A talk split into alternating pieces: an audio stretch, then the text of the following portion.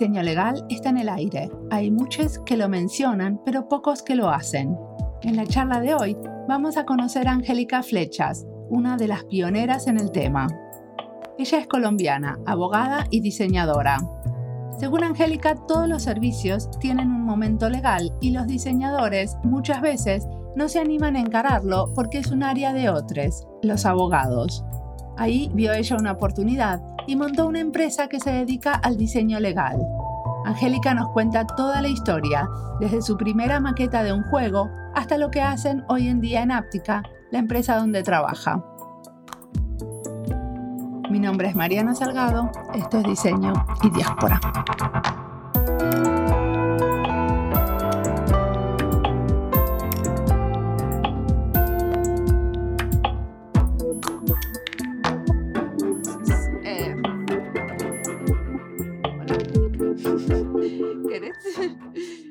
presentarte? Claro que sí. Eh, bueno, hola a todos. Mi nombre es Angélica Flechas. Soy la orgullosa fundadora de Aptica, la primera consultora 100% colombiana dedicada a diseñar servicios y la primera consultora que se dedica a hacer legal service design en Latinoamérica. ¡Wow! ¿Y qué estudiaste? Bueno, yo primero estudié Derecho, o sea, soy abogada. Eh, y eh, terminando la carrera, ya en séptimo semestre eh, decidí que quería ser diseñadora.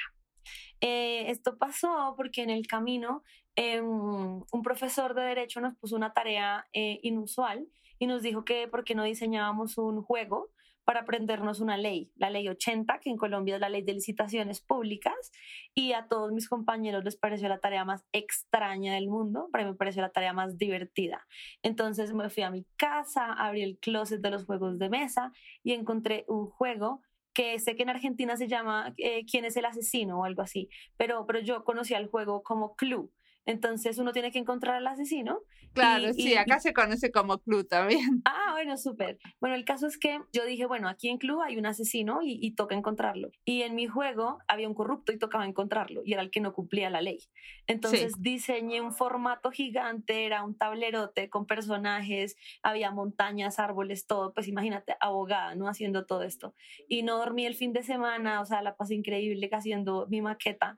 Mis papás me miraban rarísimo, eran como que estamos haciendo con esta niña? Pero bueno, nada, llegué al salón con mi maquetota y, y, y mis profesor me miraba como, ¿qué, ¿qué, hizo esta niña? O sea, se, se, chifló. Y, y, ya al final como que jugamos el juego en clase y, la, y el profesor me preguntó si se podía quedar con el juego. Entonces le dije que sí, se lo entregué.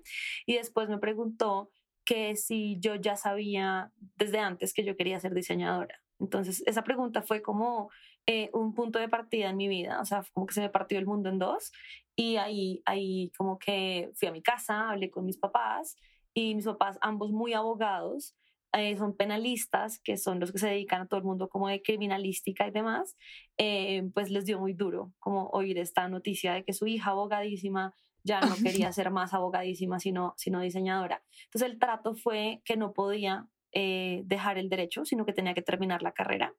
Y además mi papá me puso otro requerimiento y fue que tenía que hacer también una especialización en derecho. O sea, me dijo, me da mucho miedo que en la mitad del camino te arrepientas y ya todo el mundo te tenga ventaja en derecho, entonces mejor haz una especialización mientras terminas diseño. Entonces mi vida académica es muy rara porque mientras yo terminé Derecho, empecé diseño y mientras terminé diseño hice una especialización en Derecho Comercial eh, y ya, pues me, gradué de esas tres cosas en ocho años, fue rarísimo y, y, ya, pero cuando estaba terminando diseño, eh, pues decidirme por la corriente de diseño de servicios y, y, ya, y digamos que esa es mi vida académica hasta ahí y hace poco acabo de terminar un MBA.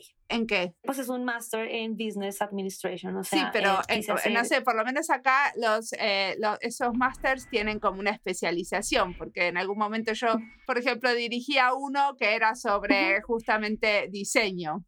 O sea, era una manera de enseñarle a la gente de negocios diseño. Entiendo. No, el mío es general está muy enfocado en, en, negocios internacionales sobre todo y como en entender diversas culturas, liderar negocios internacionales, liderar culturas internacionales. Lo hice en una universidad que se llama Holt Business School, tiene varias sedes y la sede que yo escogí fue Boston y, y es increíble. En mi curso, que éramos 60, había 20 nacionalidades. Entonces estudié con gente de China, de India, del Congo, de Canadá, o sea, fue, fue súper diverso que es parte de la propuesta de valor de la universidad y tiene un enfoque muy fuerte en liderazgo y en un growth mindset, o sea, cómo creces en tu proceso de aprendizaje todos los días. Bueno, eso te tiene que estar sirviendo mucho para liderar tu empresa, ¿no? Sí, eh, fue, fue, fue un proceso interesante. Cuando terminé la universidad, pues me fui por el tema de diseño de servicios y, y pues salí a, ejercer, ¿no? Como, bueno, ¿dónde están las empresas que están buscando diseñadores de servicios? Y no había, pues porque no, esto era muy nuevo en Colombia. Entonces, eh, pues no había trabajo para mí, entonces me lo inventé. Entonces, creé Aptica, que es esta primera consultora, ¿no? Y, y, y, qué pasa? Que cuando uno monta una empresa, uno lo primero que piensa es eh, qué va a hacer, ¿no? Pues qué va a vender. Y después, ¿a quién se lo va a vender? Y después, lo último, ¿con quién? lo va a hacer, o sea, quién es su equipo. Y eso es un error, porque eh, lo más importante y lo que he descubierto yo en estos siete años y medio es que lo más importante es tu equipo, o sea, quién es la gente que hace parte de tu organización y que hace realidad tu organización todos los días. ¿Y cómo, a quiénes elegiste para ser parte de tu organización? Bien, pues en ese camino descubrí que necesitaba diseñadores, pues claramente. Entonces, eh, pues empecé a reclutar personas que habían estudiado conmigo, o sea, compañeros míos de mi universidad.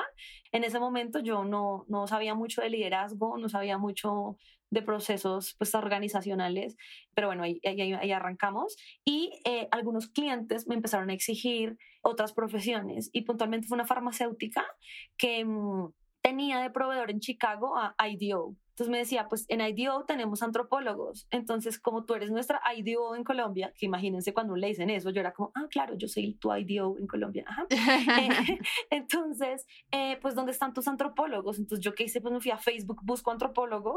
Y entonces llegó una antropóloga a trabajar conmigo, que duró conmigo como dos años. Eh, pero igual eso me hizo crecer el área de investigación y hoy en día en Áptica hay una gran diversidad. Entonces, hay diseñadores, hay antropólogos, hay psicólogos, hay arquitectos, hay ingenieros y hay muchos abogados.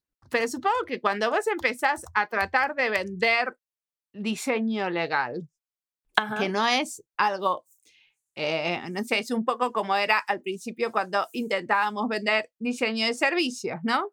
Primero hay que explicar qué es el diseño legal. ¿Querés explicarnos a nosotros qué es el diseño legal y a quién se lo vendieron? Claro que sí. Entonces yo primero arranqué trabajando como diseñadora de servicios normal, pero en el camino descubrí con mis servicios que estaba interviniendo que muchos de los problemas del servicio eran de tipo legal.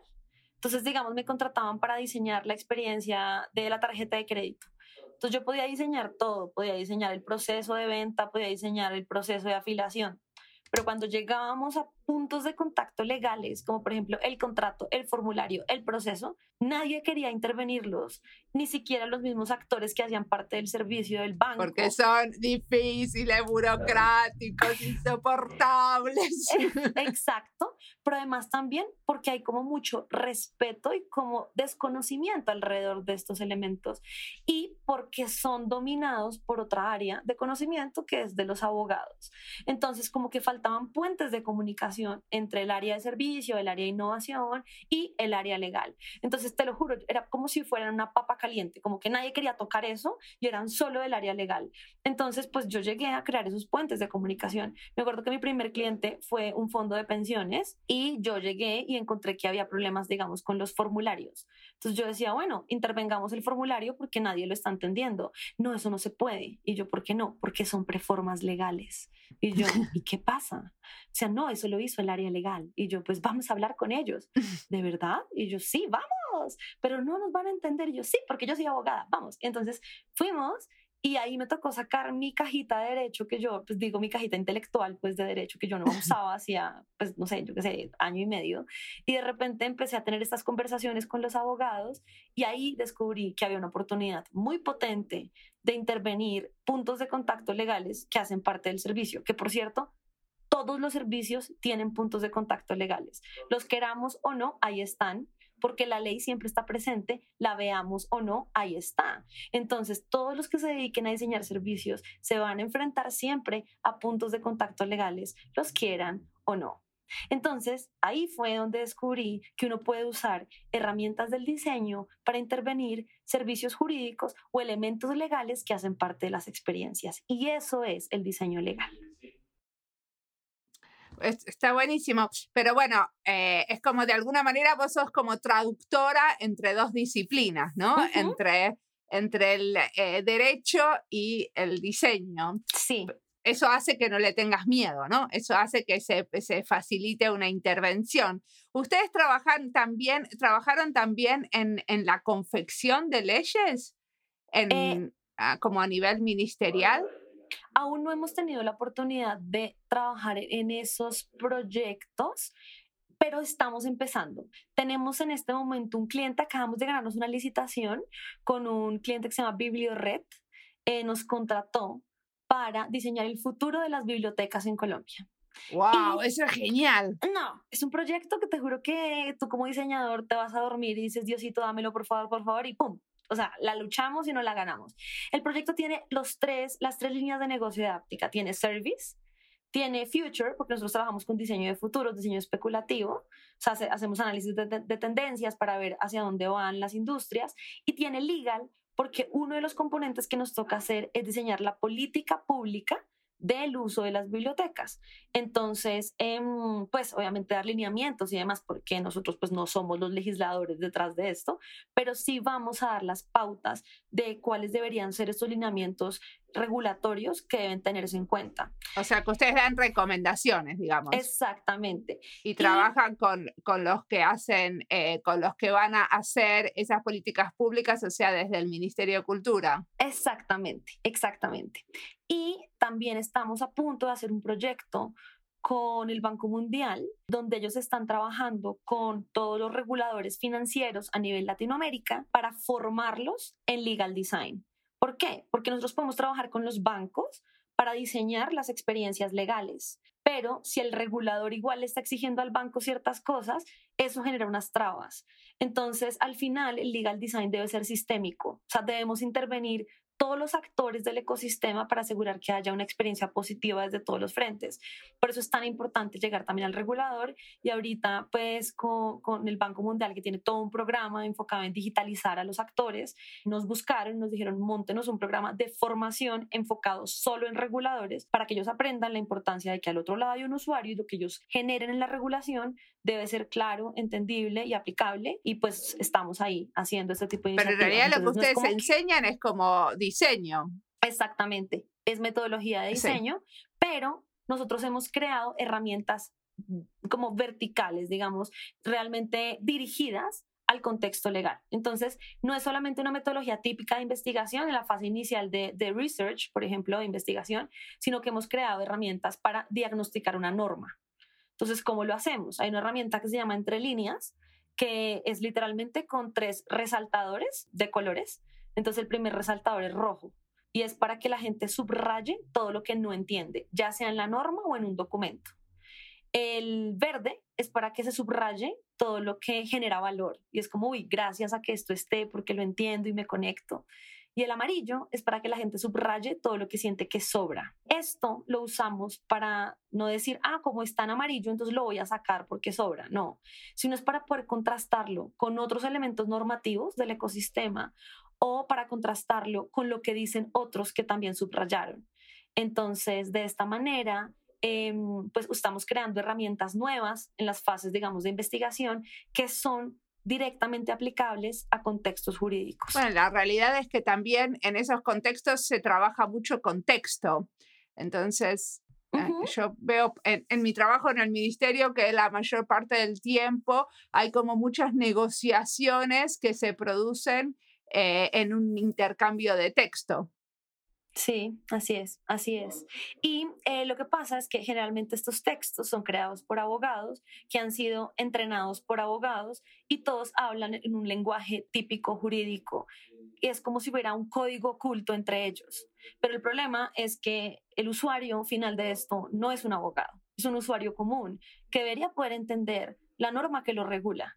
Entonces, eh, aquí lo interesante es que con lo, lo que hacemos con esta herramienta es diagnosticar ese lenguaje y al final tratar de traducirlo y cambiarlo. Entonces ya en otras fases de la metodología hacemos sesiones de co-creación y hay una herramienta como, ¿y si lo escribiera? Entonces, ¿y si lo escribiera una abuelita? ¿Ella cómo lo haría? Claro.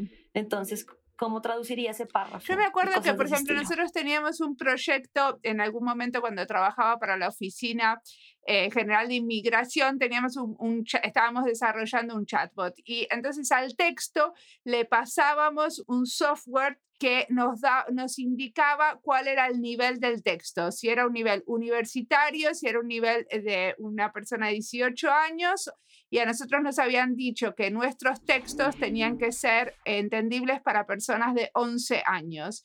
Entonces, eh, pasábamos todo el texto y todas las conversaciones por este software para eh, identificar cuándo el lenguaje que estábamos usando era a nivel universitario y ya no lo podía usar una persona de 11 años porque justamente como la mayor parte de nuestros, eh, como los que usan esos sistemas no están usando sistemas en su propia, en su lengua materna, entonces no se puede pensar que la gran mayoría van a ser van a tener un nivel universitario de inglés o de finlandés, por ejemplo. entonces era como, tiene que, o sea, tiene que ver mucho con esto que vos, con estas herramientas que vos eh, eh, decís de, de cómo, cómo trabajar con los textos.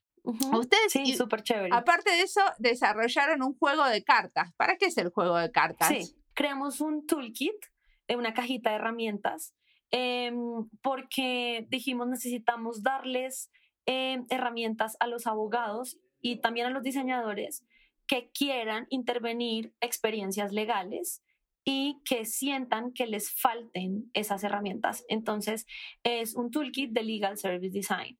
Eh, está compuesto de cuatro cajitas, entonces cada caja es una fase de la metodología. Em, y dentro de la caja, digamos, de la primera fase, que es la fase de investigación, hay un plegable y el plegable te dice cómo usar las tarjetas. Entonces, ¿cómo preparas una fase de investigación?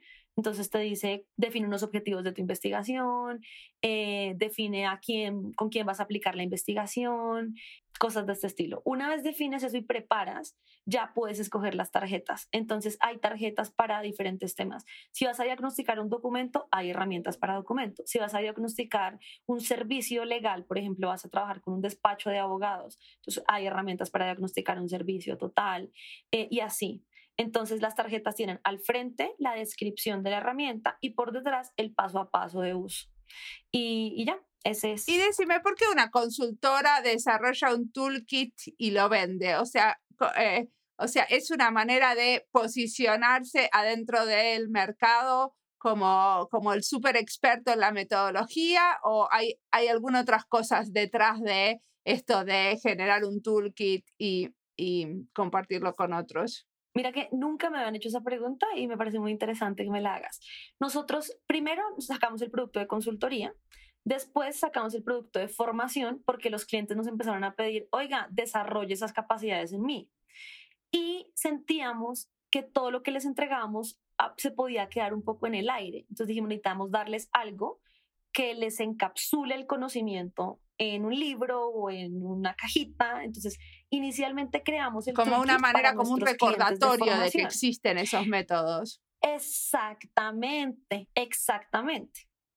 Una vez creamos esto, em, algunas personas amigas de estos estudiantes empezaron a buscarnos y a decirnos, ay, es que un amigo mío, cliente de ustedes de tal banco que se formó con ustedes, tiene esta cajita, ¿la venden? Y entonces nosotros, no, esto es solo para clientes corporativos. Y entonces una persona de mi equipo, que se llama Federico Araya, eh, dijo, aquí hay una oportunidad. O sea, la gente merece tener acceso al toolkit. Entonces hicimos muchos prototipos antes de lanzarlo al mercado, es decir, la caja puede funcionar sola sin que haya formación. Esa fue una pregunta que nos hicimos porque no queríamos crearle un problema a la gente. Hicimos unas pruebas, funcionó y entonces em, lo lanzamos al mercado. La verdad que no había un objetivo como de posicionamiento, sino más de vimos que había una necesidad en el mercado. O sea, la gente quería tener un toolkit para diseñar experiencias legales.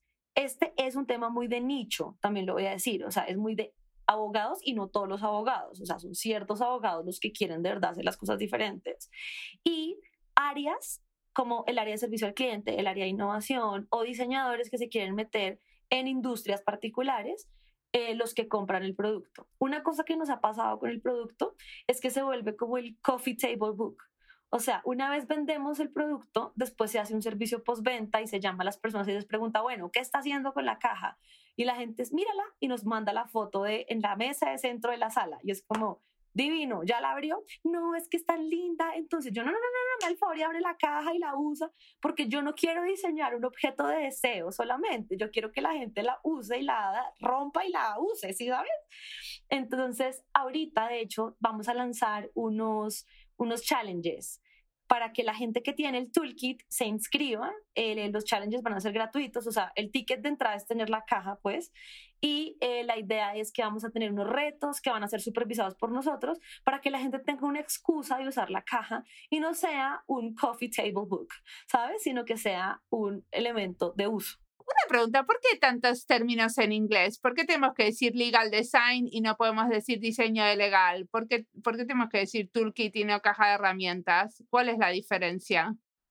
Tienes toda la razón. Lo que pasa es que las personas con las que yo me relaciono eh, en el medio de innovación legal y aprendí más sobre el tema y leí más sobre el tema, todo está en inglés. Entonces es más como que la terminología y demás, yo me he involucrado mucho en ese contexto, eh, pero acepto que es un error y que sí se podría hacer en español. Podríamos hablar de diseño legal, diseño de servicios legales, podríamos decir cajita de herramientas de diseño de servicios legales y significa exactamente lo mismo, no tiene otra connotación.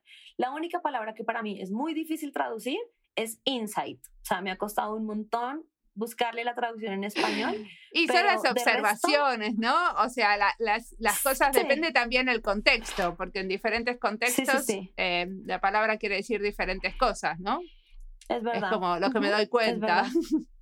Exactamente, exactamente. Pero la razón principal es porque las personas con las que me relaciono más en este medio desde el punto de vista teórico pues hablan en inglés. Es por eso. Claro. ¿Y qué tipo, eh, qué tipo de redes tienen, eh, ya que me abrís este, este campo, qué tipo de redes tienen la gente que se dedica a esto del diseño legal? Eh, tienen, ah, Bien, pues, o sea, ¿cómo, ¿cómo se relacionan con quién? ¿Hay conferencias? Sí, pues hay un evento muy importante que es un evento en Finlandia que literalmente es un evento de legal design, o sea, no tiene nombre, se llama así, y se hace como más o menos en octubre, tal vez en septiembre, septiembre, octubre, pero desde la pandemia pues no se, no se ha podido desarrollar, pero yo estuve en el último, que fue en el 2019. Ahí eh, no fui como expositora, fui como asistente y, fue muy interesante ver, ver, ver los expositores, pero digamos ahora, viendo ya todos los proyectos que hacemos, siento que Latinoamérica tiene mucho que mostrar y que presentar.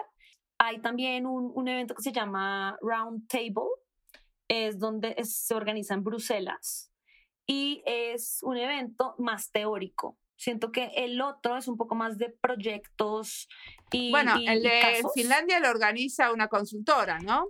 Sí, este round table lo organizó una universidad, no me acuerdo el nombre, pero este es más teórico. De hecho, tú puedes aplicar cuando quieres ser expositor, puedes aplicar como teórico o como practicante. Y eh, los, las plazas para practicantes son mucho más pequeñas. Como teórico hay más espacio. En ese sí tuvimos la oportunidad de presentar un caso. Presentamos el caso del Banco de Bancolombia, que fue el primer caso grande, grande que hicimos. Eh, y, ahí, y ahí, a partir de eso, fue que tuvimos la oportunidad de participar en un libro. Entonces, ahí también se está creando como una comunidad. El libro se llama The Legal Design Book. Lo tengo aquí a la mano.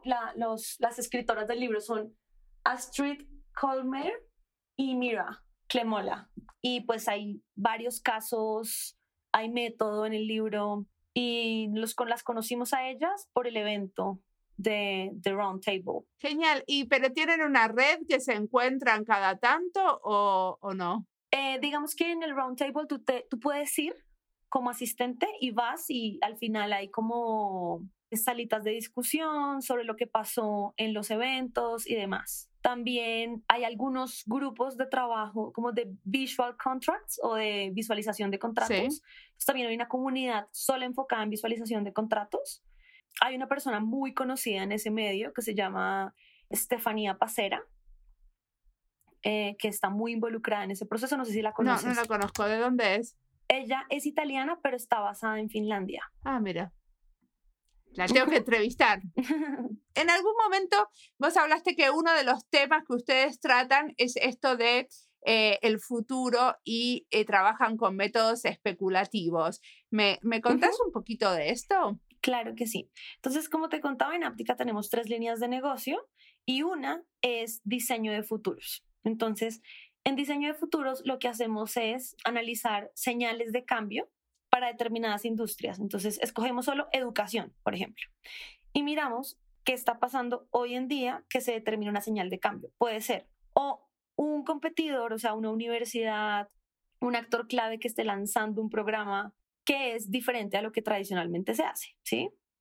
Eh, tendencias también, o sea, hay empresas que se dedican a hacer reportes de tendencias, tipo Deloitte o Fjord, entonces uno también puede estar pendiente de esos reportes de tendencias. Sí. Em, pero ¿cómo lo usan ustedes con diseño? Porque los reportes esos de tendencias los conocemos, pero en general no están hechos desde un punto de vista del diseño, ¿no? Son... Muy bien. Muy bien, entonces todo esto son las señales de cambio. Y lo que uno hace es que las une y crea escenarios. Entonces, plantea de aquí a 10 años, y dice de aquí a 10 años, va a haber un escenario donde la educación, por ejemplo, los programas educativos no van a durar ni dos ni cuatro años, sino seis meses, por ejemplo, porque empieza a aparecer mucho microlearning, mucho autoeducación, la gente ya no va a un espacio, sino se educa sola, sí, todo esto viene de las señales de cambio. Y lo que hacemos es que creamos un prototipo diegético. ¿Qué es esto? es eh, el diseño de algo, ya sea un video, eh, en este caso de educación podríamos crear el diseño de un pensum, eh, el diseño de un artículo de periódico que le permita a la audiencia visualizar ese futuro. Entonces le decimos a la gente, mire, esto va a pasar. Entonces estamos ahorita en el 2021, sería un anuncio de periódico del 2031 que diga nuevo programa académico de la Universidad Católica de Chile, acá inventando, que tiene cinco clases, cada una de dos minutos, ta, ta, ta, inscribirse, link, tal. Sí, como algo un poco provocativo. Exactamente. Entonces la gente lee eso y dice, Dios, salió en el periódico, esto va a pasar, ¿sí? Y se llama prototipo diegético porque la palabra diegético viene de digerir, es decir, que puedes digerir el futuro. Pero la idea es digerirlo o más, o más que nada como usarlo para, para generar nuevos, como nuevas discusiones alrededor de eso. Una vez lo presentas y la gente ya lo puede digerir, es decir, ya no es como, ahí está, me está hablando mentiras, sino ya, ya lo entendí, ya lo puedo ver, lo puedo entender, ¿qué sigue? Tal cual la palabra que acabas de decir. Esto es sobre discusiones y es como, bueno, una vez ya entiendo que esto va a pasar y que ya las carreras no van a durar cinco años, sino un mes o seis meses o lo que sea, ¿qué van a hacer? ¿Qué proponen ustedes o qué opinan ustedes o qué implicación tiene para ustedes? ¿Están listos en 10 años para esto? Eh, ¿Qué pasaría entonces con la carrera de leyes, por ejemplo? Y se generan las discusiones, la gente podría decir si estoy listo, no estoy listo, no estoy de acuerdo, pienso esto, pienso lo otro, yo propondría esto, yo creo que podemos hacer una prueba ya mismo y mirar si estamos preparados y se empiezan a hacer propuestas desde el hoy para el mañana. Entonces te pongo un ejemplo, nosotros trabajamos con un café acá en Colombia antes de la pandemia y usamos eh, diseño de futuros con este café. Y cuando montamos el tema de tendencias, literalmente salía como estanterías inteligentes y creamos un prototipo diegético sobre esto. Y eh, la estantería va a estar conectada a tu reloj inteligente y entonces tu reloj va a saber si tú eres intolerante a la lactosa, si no puedes comer tanto azúcar y cosas de ese estilo. Entonces, si tú entras al establecimiento, los productos que tú no puedes comer se van a esconder. Entonces, si yo le digo a mí al café, a mi cliente, esto va a pasar, pues mi cliente va a decir, estás loca. O sea, no, y yo no voy a diseñar eso ya. Ok, entonces, ¿qué hacemos? Hacemos algo desde ya porque la gente hoy en día sí es intolerante a la, a la lactosa. Bueno, pues yo podría, por ejemplo, dividir los productos y poner todos los que son intolerantes a la lactosa no se acerquen a esta sección, ¿sí? Entonces podríamos hacerlo de una manera no tan inteligencia artificial, espacial loca, pero sí dividir los productos del stand e irnos preparando un poco para el futuro. Cosas de ese estilo. Ok, perfecto. Como ir, ir, ir pensando los pasos hacia, ¿no? Como de algunas maneras las transiciones. Exactamente. La progresión. Exactamente. Para que no llegue a 10 años y diga, ¡Ah! ¿cómo así? Todos mis productos están llenos de azúcar y nadie me va a comprar. No, yo estoy listo. Y, y, también me permite tomar decisiones sobre con qué tipos de desarrollos de producto debería estar empezando a incluir, dónde debería invertir, qué cosas debería dejar de tener tanto en mi portafolio, cosas de ese estilo.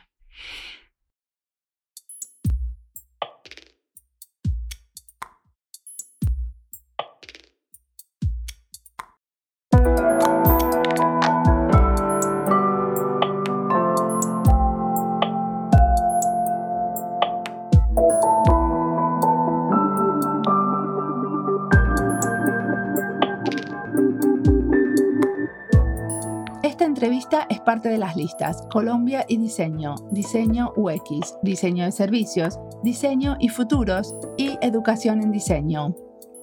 Angélica menciona una herramienta para el diagnóstico de texto y justo en estos días estaba pensando en algo así. Estoy en un proyecto donde tenemos que investigar cómo funciona una ley que hay que reescribir.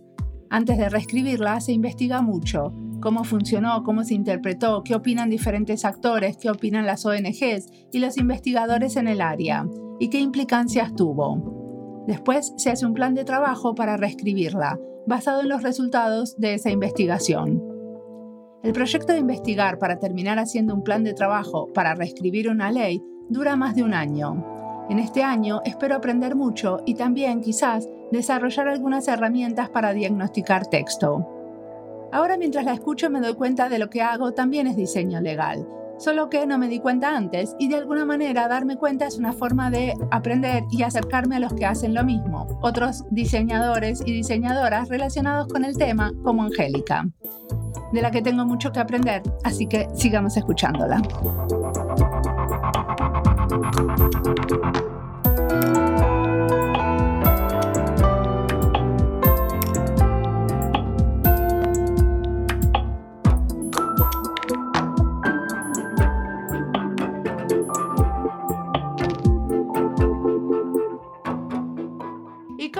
Que la práctica de ustedes se va a ir expandiendo en el futuro. ¿Cómo te ves en el futuro? ¿Qué otras cosas que no hicieron ahora te parece que se van a abrir en unos años? Bueno, pues mira, en Aptica nosotros tenemos un grupo de investigación interno que se llama Punto de Giro. Lo que hacemos es que cada seis meses se hace una convocatoria interna donde cualquier persona de Aptica, aptiqueña, aptiqueño, aplica con un tema que le gustaría. Entonces dicen, no, a mí me encantan los animales, me encantan cualquier tema y lo tienen que conectar con Áptica. Entonces veo este tema conectado con Áptica de esta manera y eh, literalmente tenemos un comité interno en Áptica, que es el comité de innovación, y lo que hacemos es decidir cuatro temas con los que vamos a trabajar. Esos temas se escogen teniendo en cuenta las tendencias, eh, los, em, las megas estratégicas de la compañía, o sea, a dónde queremos llegar económicamente hablando, bueno, cosas de ese estilo. Una vez tenemos estos cuatro temas, eh, se lanzan nuevamente los cuatro temas para que el resto de la compañía pueda aplicar a los temas y pueda decir yo quiero trabajar en este, yo quiero trabajar en este y se arman cuatro grupos de investigación. Esos cuatro grupos de investigación empiezan a, trabajar en unos modelos de seguimiento de innovación donde cada mes tienen entregables con la empresa y le, y le reportan a toda la empresa, o sea, a toda la empresa les muestran, hicimos este prototipo de la metodología, pasó esto, pasó lo otro. Entonces te pongo un ejemplo, un tema que me interesa muchísimo es el tema de inteligencia de género. Siento que Latinoamérica, Colombia puntualmente no es inteligente en cuanto al género y siento que es un tema que vamos a empezar a trabajar.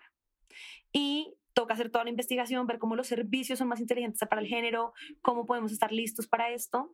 Y al final podemos decidir que o sale un nuevo servicio desde Aptica, un nuevo producto, por ejemplo, o creamos nuevas herramientas en las fases de la metodología para garantizar que nuestros servicios son eh, inteligentes frente al género, por ejemplo. ¿Y qué es un producto o un servicio que es inteligente frente al género? Te pongo un ejemplo. Nosotros hemos trabajado con fondos de pensiones y en Colombia, por ejemplo, la edad de pensión de las mujeres es antes que la de los hombres, pero la expectativa de vida de las mujeres es más larga. Entonces la mujer gana menos plata, pero se muere después. Entonces, esas son decisiones regulatorias muy extrañas que no tienen en cuenta la realidad del género. Y yo que he trabajado con fondos de pensiones, ahora que sé esto, puedo sentarme con mi cliente y decir, amigo, podemos hacer algo poderoso. Eso es.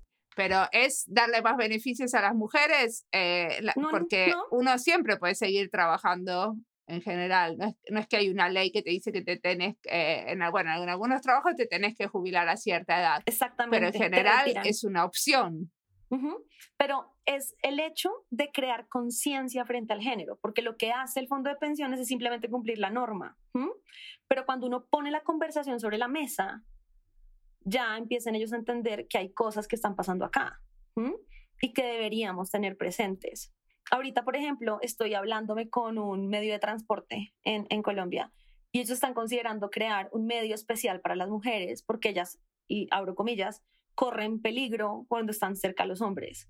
Entonces están tomando la decisión de crear un bus especializado solo para las mujeres. Y entonces abro la pregunta, ¿esto es inteligente frente al género? O sea, la forma de protegerlas es separarlas de los hombres mientras se transportan. ¿Y después qué pasa? ¿Sí? Entonces, hay, hay mucho que hacer aquí y hay mucho que leer y mucho que hacer y producir y, alguien lo tiene que hacer. Y, y, en el MBA que acabo de tomar, la última clase que vi era de, de, inteligencia de género y me pegó duro porque soy mujer, lidero una empresa y había estado ciega.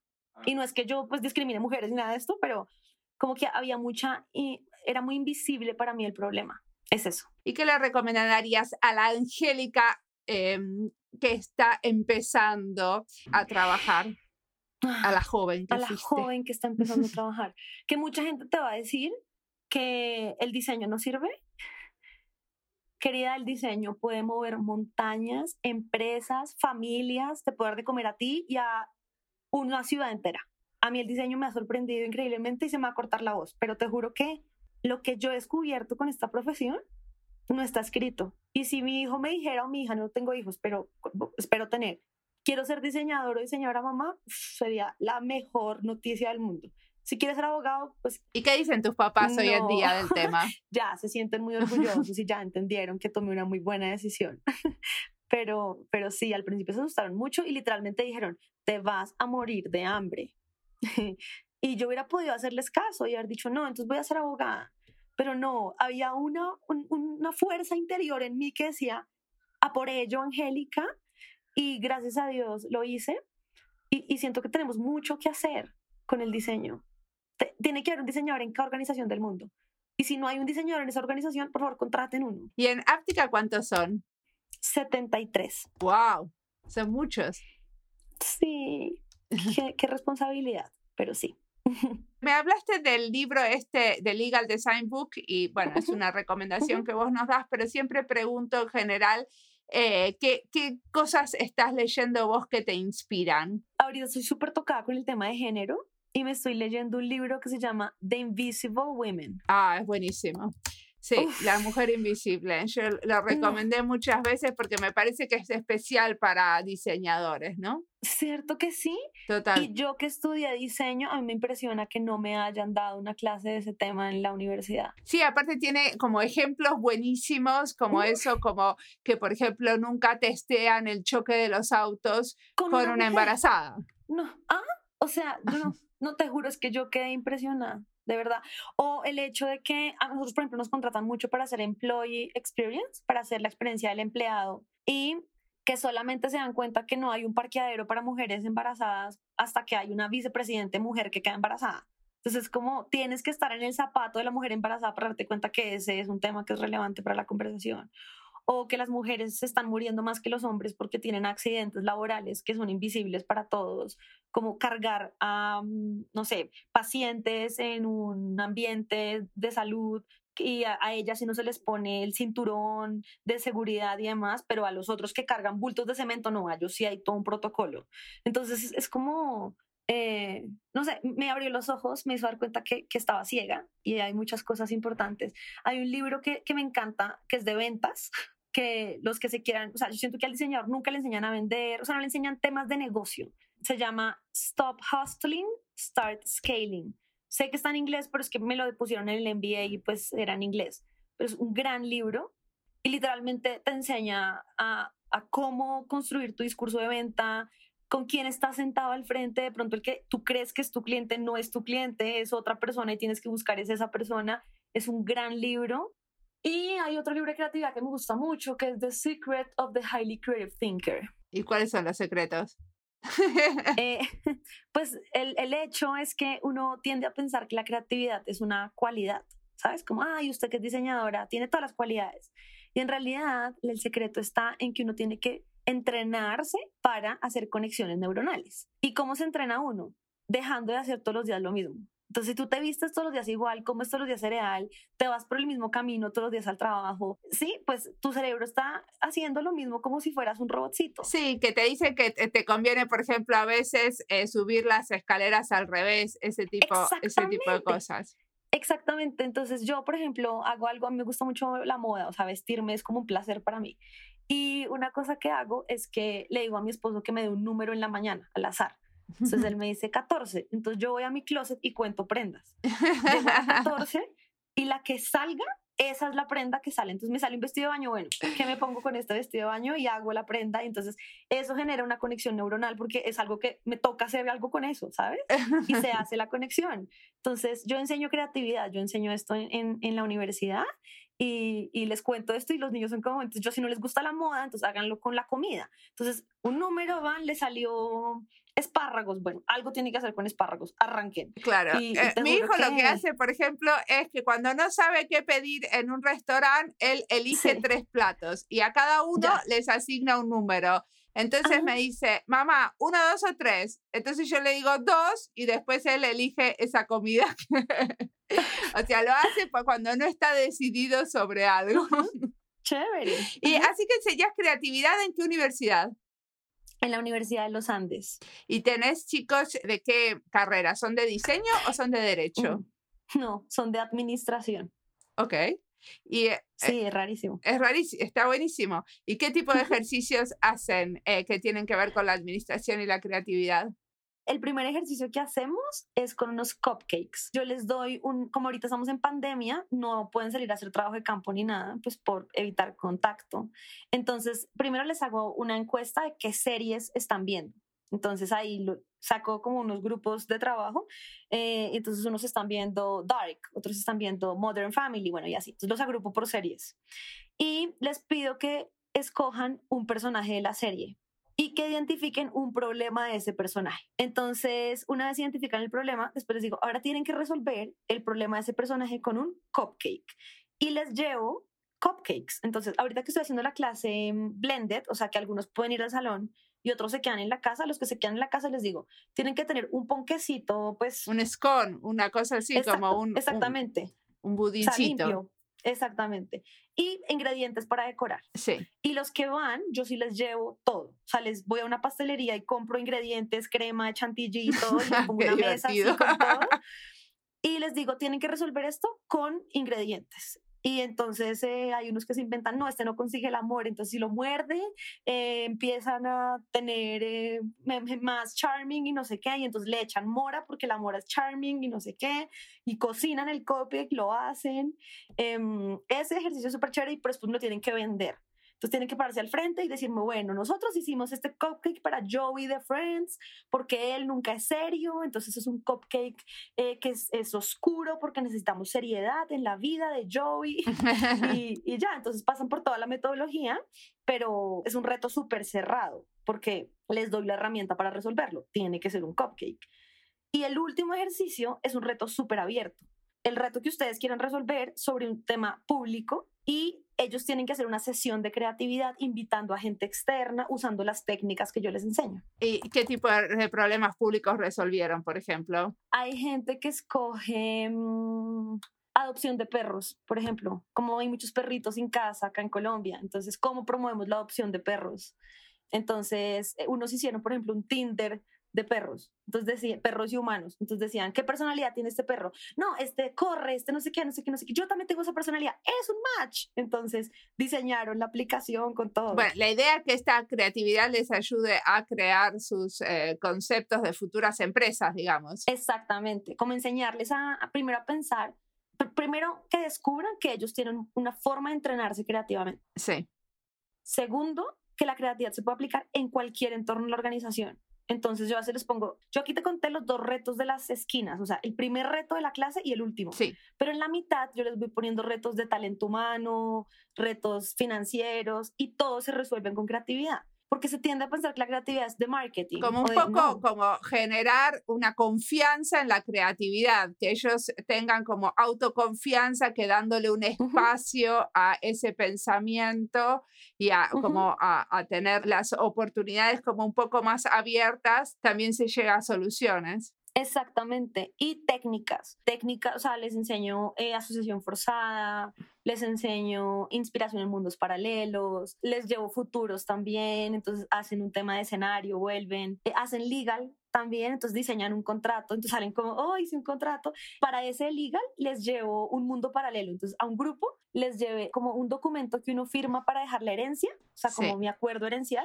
y el mundo paralelo que les llevé fue Mario Bros, ¿sabes? El, videojuego. Sí. Y entonces estos niños hicieron algo espectacular, crearon todo el universo visual de Mario, entonces decían, eh, el difunto es Mario, la esposa es la princesa, eh, las monedas, entonces ponían las moneditas, el problema que lo hizo fallecer, entonces ponían Cupa, y diseñaron todo el contrato visualmente a partir de la visualización de Mario. Es muy chévere, o sea, como, como traen todo este universo visual y lo traen y, y además no son diseñadores, pero aprenden a trabajar como puedan, cortando, pegando. Entonces, muy hands on, como usar las manos, la cabeza. sí, y el collage para los que no son diseñadores está perfecto porque ellos llegan a soluciones que son visualmente eh, pueden ser como muy eh, entretenidas y bueno, al final muchas veces es cuestión de encontrar una buena metáfora. Exactamente. Y todos los retos tienen que hacer prototipo. O sea, no es como tengo una idea, quiero verla, cómo se ve, ya la probó. Sí. Y entonces todos tienen que probar con los papás porque como estamos en pandemia, todos están en la casa. Entonces los papás hacen la clase conmigo, al final todos se despiden en pantallas como Angélica, gracias, muy chévere. Muy chévere Conoces a todos los papás de los chicos. Oh, claro. Muy divertido. Me encantó esto de la clase híbrida también, que la mitad tiene los, eh, los em, budincitos en la, en la casa y la mitad en la clase, porque justamente ahora, por ejemplo, cuando estamos como viendo quién vuelve a la oficina y quién no, pero no se le puede decir a nadie que, que vuelva a la oficina, sino que cada uno puede decidir, es un lío, porque si hacemos las cosas totalmente digitales, es un embole para los que estamos eh, sentados ahí y es muy aburrido, y para, y para los que están afuera, si hacemos las cosas con papelitos y un poco más analógicas, eh, se, se pierden. No está fácil esto de las metodologías híbridas. Ahí me diste un buen ejemplo.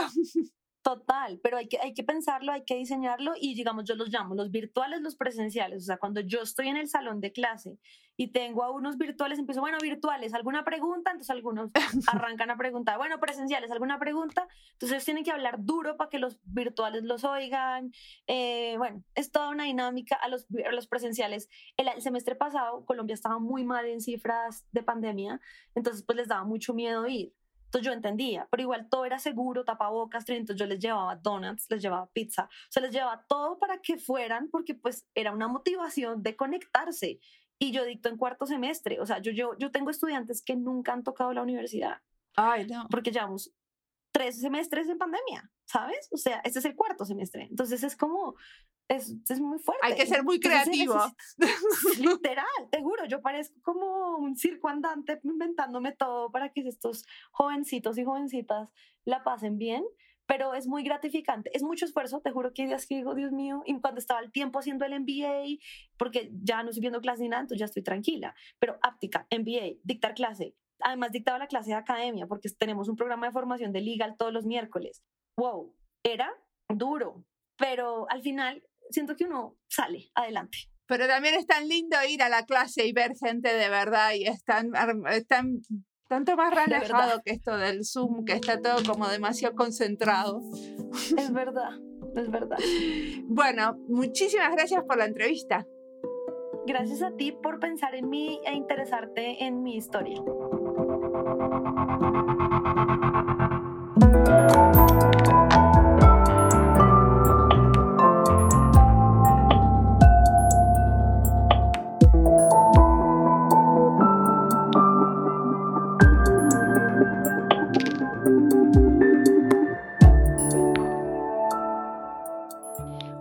De publicar toda una serie de entrevistas a diseñadores trabajando con el futuro.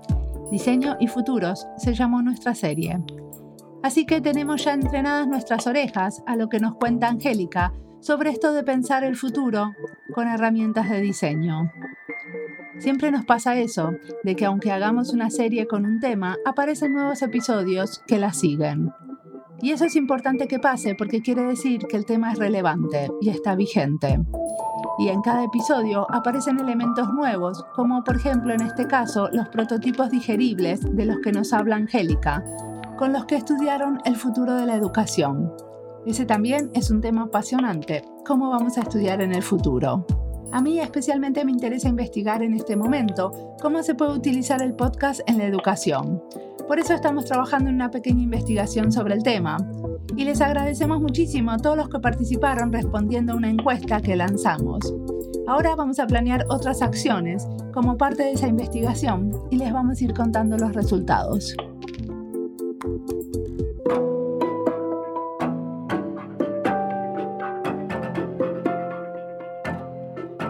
Siempre, la música del podcast es de Antonio Zimmerman. El diseño de sonido es de Andy Fechi. Este podcast está publicado con licencia creativa común con atribuciones. Esto fue Diseño y Diáspora. Pueden seguirnos en nuestras redes sociales en YouTube, Instagram y Twitter o usar nuestra página web diseñoydiaspora.org. No olviden recomendarnos y recomendar nuestros libros. Nos escuchamos en la próxima.